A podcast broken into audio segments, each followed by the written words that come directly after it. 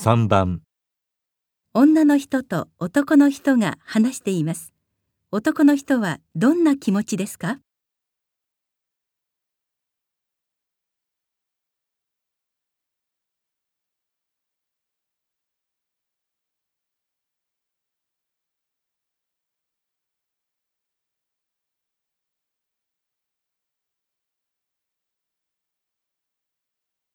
このカッター、どうやってもうまく切れないんだけど、もう刃がダメになってるのかも。貸してごらん。これ使うのコツがあるんだよ。こんな風に一気にやらないとダメなんだよ。